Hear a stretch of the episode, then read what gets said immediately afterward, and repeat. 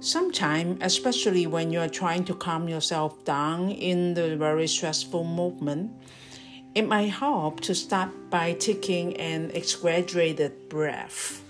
A deep inhale from your nose and you observe your nostril. It takes three seconds to observe the nostril. And then you hold your breath for two seconds.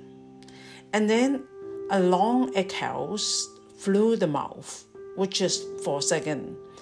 So when you do that, you remember three, two, four. Three, inhale, observe your nostrils. Hold your breath for two seconds and then long exhales for four seconds. So three, two, four.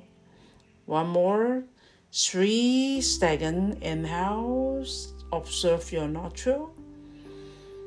And then hold your breath. And then exhale through your mouth.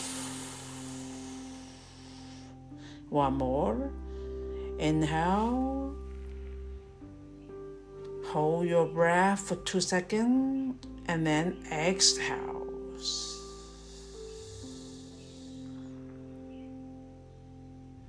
So the name of the exercise we call three, two, four. This is especially helpful when you're feeling very stressful and it can calm yourself right away.